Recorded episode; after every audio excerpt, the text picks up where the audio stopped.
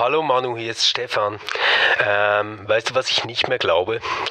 Ich glaube nicht, dass wir einfach so die nächste Podcast-Folge senden können. Ich glaube, wir müssen jetzt ein Special machen und auf die ganzen Fragen und die Kritik eingehen, die uns auf Facebook entgegengekommen ist. Also vor allem mir. Ausgeglaubt. Der Podcast über das, was wir nicht mehr glauben und das, was uns wichtig bleibt. RefLab. Eine sehr gute Idee, Stefan. Da bin ich gerne mit dabei. Schon wieder. Special ist, Special ist immer gut und wir haben uns angeregt auf Facebook unterhalten mit Freunden und Freundinnen äh, der Theologie und äh, Kirche und des äh, guten dogmatischen Geschmacks und waren uns nicht in allem einig. Also du, du hast da ähm, ein paar, würde ich jetzt mal sagen, ein paar Bomben hochgehen lassen oder bist in ein paar Fettnäpfchen getrammt. Habe ins Wespennest hineingefasst. Ja, genau, genau, genau. Genug der Metaphorik. Ähm, es ging konkret um die Frage, ähm, das war im Zusammenhang mit dem Podcast zur Hölle, wo du gesagt hast, ja, also Jesus ist in seinen Vorstellungen der Hölle ja auch nur Kind seiner Zeit gewesen und wahrscheinlich äh, auch verfangen in den ähm, überholungsbedürftigen Vorstellungen der damaligen Genau, das Zeit. kam eigentlich so am Rand, oder? Und dann hast du gesagt, du, aber Stefan, äh, Jesus hat ja auch von einer Hölle gesprochen. Und dann habe hab ich das so relativiert, dass ich gesagt habe, ja gut, oder? Darin war halt ein Kind seiner Zeit. Er hat was aufgegriffen, was damals Common Sense war. Genau, genau. Und das hat Irritationen ausgelöst, weil dann der Einwand kam, kam, ja, aber hallo, lieber Stefan, wofür hast du eigentlich Theologie studiert? Also das sage ich jetzt. Äh, man weiß, das weiß man doch schon ohne Studium. Jesus ist doch Gott. Und wie soll Gott sich irren und in den Vorstellungen einer bestimmten Zeit gefangen sein? Und dann hast du natürlich, wie es, äh, wie es äh, zu deinem Naturell gehört, hast du die Situation noch verschärft. Ich in- geschlichtet. Genau, genau. indem du, indem du ähm, äh, die Aussage Jesus ist Gott in Frage gestellt hast. Naja, also das ganze Argument lief ja so, dass jetzt hier ein liberaler Kulturprotestant sich über Gott erhebe, indem ich sage, dass Jesus halt auch ein Kind seiner Zeit war und in dieser Vorstellungswelt gefangen war. Und das impliziert natürlich die Idee, dass Jesus, wenn der was gesagt hat, ähm, das als Gott gesagt hat und wir deshalb auch das nicht zu diskutieren oder dem zu widersprechen haben, sondern das einfach verstehen und anerkennen sollen. Das ist wahrscheinlich so die Grundidee dahinter. Darüber habe ich mich dann sehr gewundert, weil ich ähm, wirklich diese Glaubensvorstellung nicht kenne. Ähm, und ich, ich versuche ganz kurz zu erklären, was ich davon nicht kenne. Gell? Es sind zwei Dinge, wo ich ganz anders abbiegen würde. Das erste, das war mir klar, dass, dass ich da nicht mit allen Hörerinnen und Hörern auf einer Linie liege.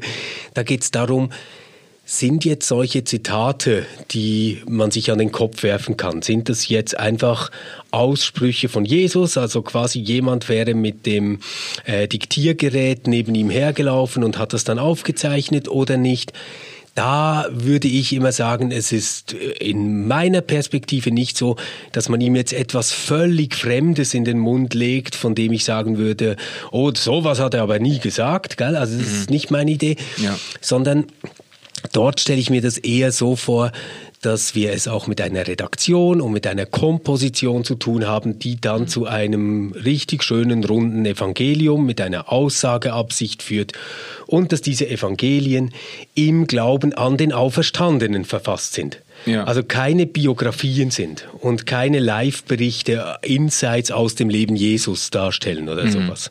Also- das ist das Erste. Da war ich mir aber schon bewusst, dass es Leute gibt, die das auch anders sehen. Jetzt aber der zweite Punkt. Das ist ja die Vorstellung, ähm, Jesus ist Gott und deswegen ist alles, was Jesus sagt, automatisch wahr. Und ähm, wie Gott ist Jesus allwissend quasi. Oder? Und da würde ich sagen, das halte ich jetzt wirklich für eine sehr, sehr äh, randständige Position und ich glaube, dass sie das auch zu Recht ist. weil sie ähm, wirklich ins Leere und ins Irre führt. Ja, ja. Okay, also wir haben jetzt schon verschiedene Ebenen angesprochen, ähm, auf die dieses Problem eigentlich äh, hinführt. Das eine eben die Evangelien nicht als platte Ereignisprotokolle, die eins zu eins festhalten, was geschehen ist. Äh, das ist aber eigentlich in der Anlage des Neuen Testaments schon sehr klar. Wir haben vier Evangelien, das heißt, äh, die Christenheit hat auf weiten Strecken kein Problem gehabt anzuerkennen, dass es verschiedene Fassungen, verschiedene Takes, verschiedene Framings dieser Jesus-Geschichte gibt. Und der Impuls, das jetzt alles komplett widerspruchsfrei auf eine Linie zu bringen, ist äh, zwar da gewesen, aber eigentlich sehr marginal. Man hat sich eigentlich mit dieser Pluralität auf weiten Strecken angefreundet und das heißt auch eben, es gibt äh, eine, äh, einen gewissen Interpretationsspielraum auch und was du gesagt hast, finde ich auch zur Beruhigung gut zu wissen, dass du jetzt nicht glaubst, dass Jesus quasi was völlig anderes gesagt gesagt hat und man ihm alles nur in den Mund gegen seinen Willen und seine äh, äh, eigentlichen Lehren nur in den Mund gelegt hat, aber dass es sich um quasi theologisch verarbeitete und reflektierte Zeugnisse handelt. So, so würde ich das sagen und ich glaube auch, dass die sehr redlich damit umgehen. Also Bestes Beispiel ist für mich das Lukas-Evangelium, das damit beginnt, dass ein Verfasser erklärt, wie er jetzt zu diesem Material gekommen ist, das er da verarbeitet ja. und verspricht, dass er das nach bestem Wissen und Gewissen ordnet und bündelt, damit wir anderen jetzt auch wissen können, wer dieser Jesus von Nazareth war. Mhm. Oder? Und mhm. das ist quasi so der Geist, äh, den ich mir vorstelle, in dem diese Evangelien geschrieben worden sind. Also, dass man sich wirklich überlegt hat, wie kann ich als Mensch möglichst glaubwürdig über das Wichtige, das ich in und mit Jesus gesehen und erlebt und jetzt geglaubt habe, Auskunft geben. So verstehe ich das. Ja, ja. Und dann die, die zweite Ebene ist eigentlich problematischer oder hat mehr ausgelöst oder die, die Folgefrage dann, ja gut, das, was wir da überliefert haben, was Jesus geäußert hat, äh, ist Ausdruck, auch im Glauben der Evangelien gesprochen, Ausdruck der Lehre des Auferstandenen, der Lehre des äh, Christus und ist quasi dann insofern muss per Definition eigentlich irrtumslos oder fehlerfrei sein ja. oder irgendwie aus einer Gottesperspektive geäußert worden sein. Und da hast du jetzt ähm, Einspruch erhoben, auch in der Überzeugung, dass du durch den breiten Strom auch gerade der äh, christlichen, äh, der Kirchengeschichte eigentlich abgedeckt bist. next. Ja, also ich, ich wüsste mindestens nicht, wie nicht, um, um das ganz offen zu sagen. Und ich habe da auch jetzt unter den ganzen Zuschriften und Kommentaren nichts gehört, wo ich jetzt gesagt hätte, oh Mist, das habe ich aber ganz äh, vergessen oder übersehen. Ich, ich versuche das mal an einem Beispiel klar zu machen. Ähm, wenn wir sagen, Jesus ist Gott, dann, dann wäre mein Vorschlag, ähm, komm, wir, wir machen das mal eine Stufe einfacher und sagen vielleicht, wir, wir, wir nehmen quasi das Original, Jesus ist der Herr. Ja. Jesus ist der Herr. So, und jetzt, was will jemand damit sagen? Mhm. Ich, ich versuche zuerst kurz zu sagen, was ich glaube, was er nicht sagen will. Der will nicht sagen, schade haben wir Jesus keine Realenzyklopädie schreiben lassen, weil dann wüssten wir jetzt alles. Ich glaube nicht, dass mit dem Satz Jesus ist Herr jemand sagen will, hätten wir ihm das Quantenproblem gezeigt, dann wäre das jetzt gelöst. Ja. Ich glaube nicht, dass jemand sagen will, ähm, Mist, äh, dass, dass keiner ihn an das Kernfusionsthema gesetzt hat, sonst hätten wir jetzt alle wunderbare Energieressourcen. Ich glaube nicht, dass das so läuft. Ja. Ich glaube aber, dass die sagen wollen, wollen, in allem, was uns ähm, hier auf der Erde und im Sterben und im Tod betrifft, ist kein anderer über uns, der über uns entscheiden wird und entscheidet, als Jesus Christus. Ja. Und das bedeutet, als Gott wie er uns in diesem Jesus von Nazareth begegnet ist. Das, mhm. ist, das ist für mich die Pointe. Ja. Das, Die Aussage, Jesus ist Herr, heißt, ähm, über mich und über uns alle und über unser Leben sitzt nicht irgendein rachsüchtiger Gott, der die Guten ins Töpfchen, die Schlechten ins Kröpfchen schmeißt, sondern Jesus selbst, der unser Freund und Mitmensch sein wollte. Ja, ja, sehr schön. Also ähm, das ist nachvollziehbar und ich glaube auch an dem Punkt würden dir auch Kritiker recht geben oder zustimmen.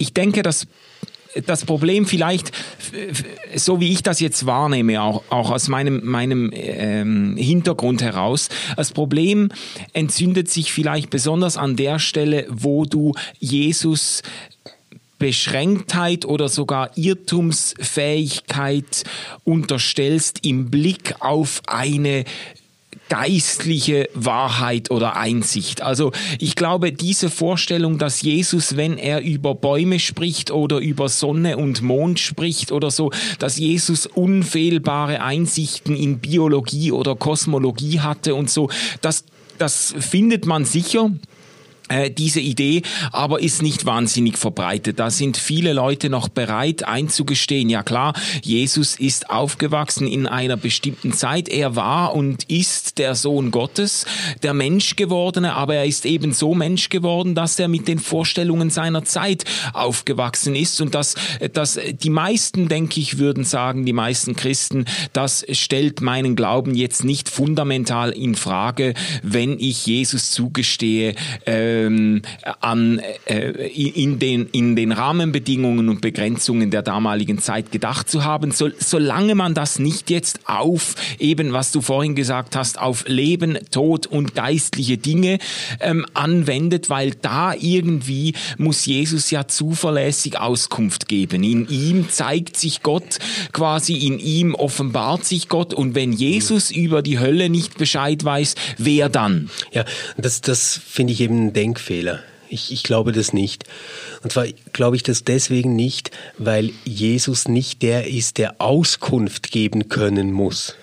Das, ja. das halte ich halt schon für falsch. Mhm. Ähm, du hast jetzt gesagt, na klar, wir, wir beziehen das nicht auf Fauna und Flora.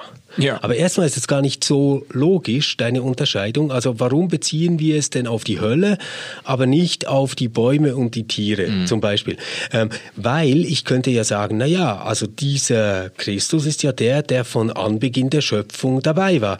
Da wäre es doch äh, nur logisch, wenn der alle Tiere und alle Pflanzen und alles, was da kreucht und fleucht, kennt.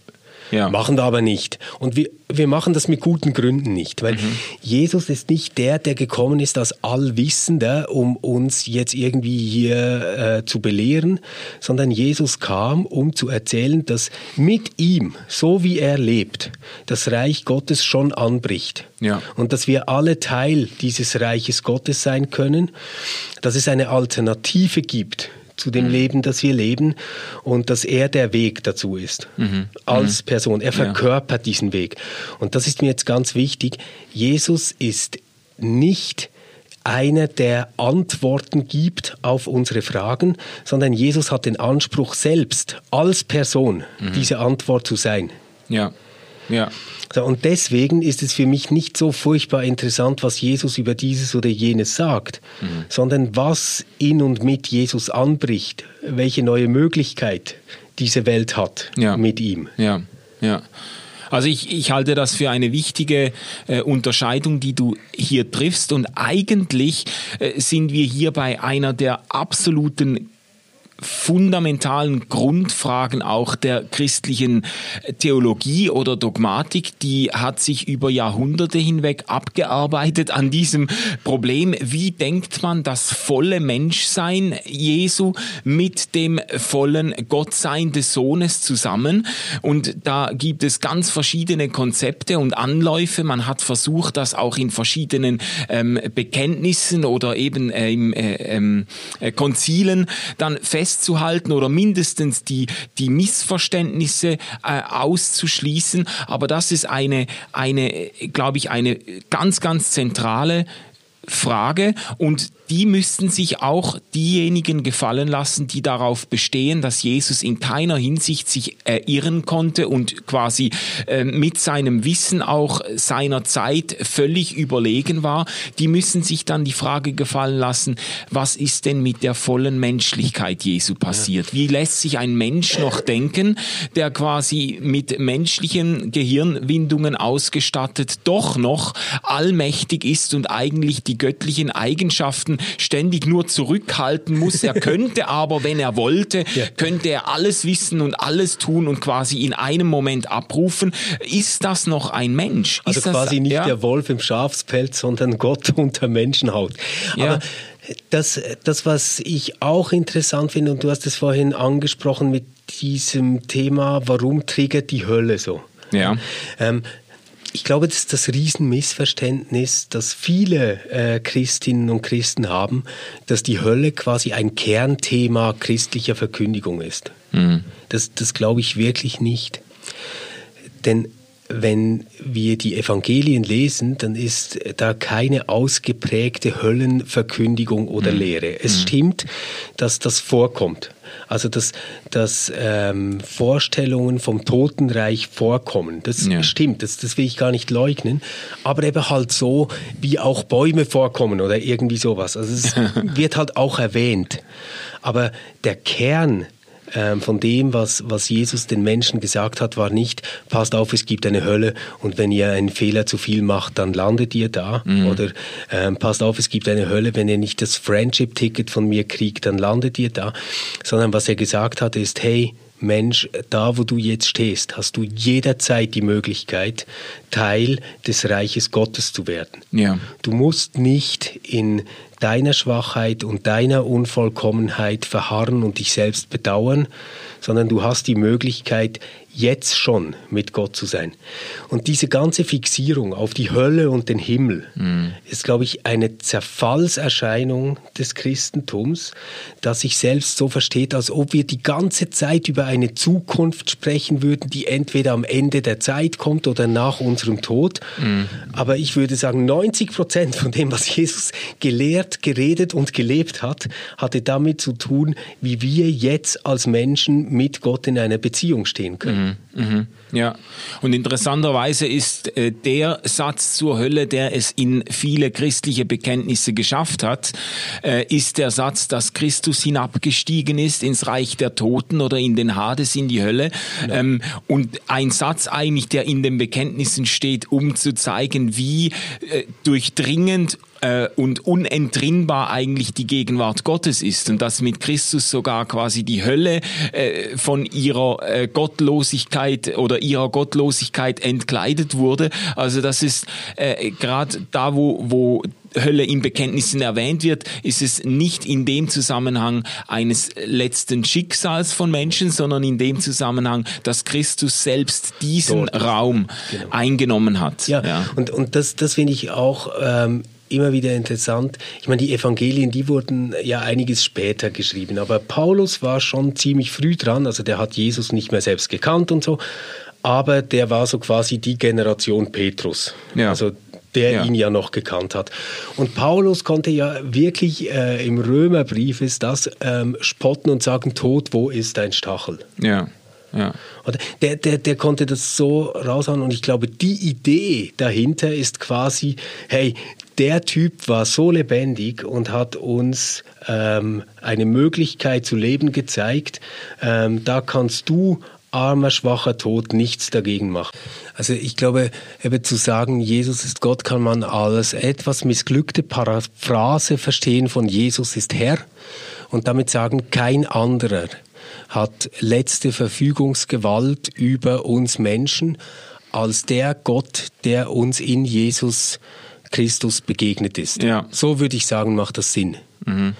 Ähm, wenn wir aber dann davon ausgehen, dass der jetzt irgendwie hätte fliegen können, coole Zaubertricks auf Lager gehabt hätte oder so, mhm. dann ähm, trifft das die Sache nicht. Mhm. Aber könnte man nicht auch sagen, Jesus ist Gott, ist eine berechtigte Aussage, äh, indem man zugesteht, dass Jesus gerade als Mensch, gerade in seiner Menschwerdung, äh, Gott ist, also als quasi die Inkarnation der zweiten Person der Trinität. Gott, Gott. Ja, aber, äh, aber schau mal, schon wenn du das so sagst, dann kommst du so zu einem Trinitätsbild, wo wir drei Personen haben. Ja. Und schon das finde ich ziemlich schwierig, weil es irgendwie suggeriert, es gibt Gott den Vater, es gibt Gott den Sohn, es gibt Gott den Heiligen Geist. Und das sind so drei verschiedene Personen. Mhm. Aber das, was das Göttliche eigentlich wäre in der Trinitätslehre, wäre die Beziehung, die die untereinander pflegen. Ja, genau. Und, genau. und deswegen, ich, ich, ich finde, man, man darf sich das alles so denken, wenn das hilft. Ich selbst glaube, dass es halt mehr verwirrend ist, als mhm. dass es Dinge erklärt. Mhm. Aber das hat äh, zumindest theologiegeschichtlich hat das prominente Vertreter diese Art auch einer äh, personalen äh, gedachten äh, Trinität und auch diese Art der Identifikation von Jesus mit dem Menschgewordenen. Ja, aber, aber die haben halt immer Jesus Christus gesagt dazu. Ja. Also das Christus, der Auferstandene. Ja. Ähm, uns zeigt, was der Mensch ist für Gott. Mhm. Da würde ich sagen, jawohl, genau. Und darin erfahren wir Gott beziehungshaft als Gegenüber. Wunderbar, bin ich, bin ich ja. völlig einverstanden. So wie wir ähm, Gott als Schöpferin erleben können oder als Trösterin, das, das wäre dann mhm. der Geist oder ja. die Trösterin. Ähm, das, das mache ich alles mit, nur wenn wir dann dazu kommen zu sagen, naja, das war eben diese Person und die war Gott. Mhm dann machen wir, glaube ich, etwas, was dadurch nicht mehr gedeckt wäre. Was, was du jetzt erwähnst, oder Kirchengeschichte. Das, das glaube ich, das funktioniert nicht. Mhm, mh. Und was würdest du für dich jetzt sagen, um das mal ein bisschen existenzieller zu machen? Ähm, was bedeutet dir die, das Menschsein des, ähm, des Gottessohnes? Ich habe immer Mühe zu sagen, man macht sowas jetzt existenziell. Es bedeutet dasselbe für mich, wie, wie es für die ganze Welt bedeutet. Mhm. Es bedeutet, dass wir Menschen durch irgendetwas, ich würde da sagen, das muss irgendwie die Heilige Geistkraft sein oder so, ja.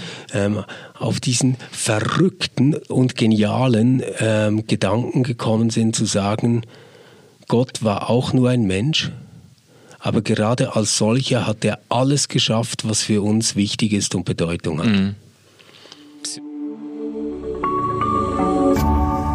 RefLab.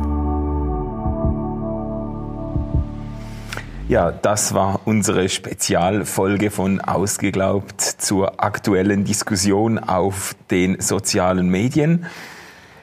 Ähm, diese Diskussion kann gerne weitergehen auf Twitter, auf Facebook oder Instagram. Ihr könnt uns auch gerne direkt eine Mail schreiben. Das ist dann manuel.schmied at reflab.ch oder stefan mit ph.jütte, das ist J-U-E, 2 T und E, ähm, at reflab. Komplizierter Name. Oder ihr schreibt einfach an contact at reflab.ch. Wir freuen uns von euch zu hören. Ähm, macht, dass der Podcast weiter so spannend bleibt, auch für uns. Ja. Und bis in nur einer Woche, weil dann kommen wir wieder mit der nächsten Folge.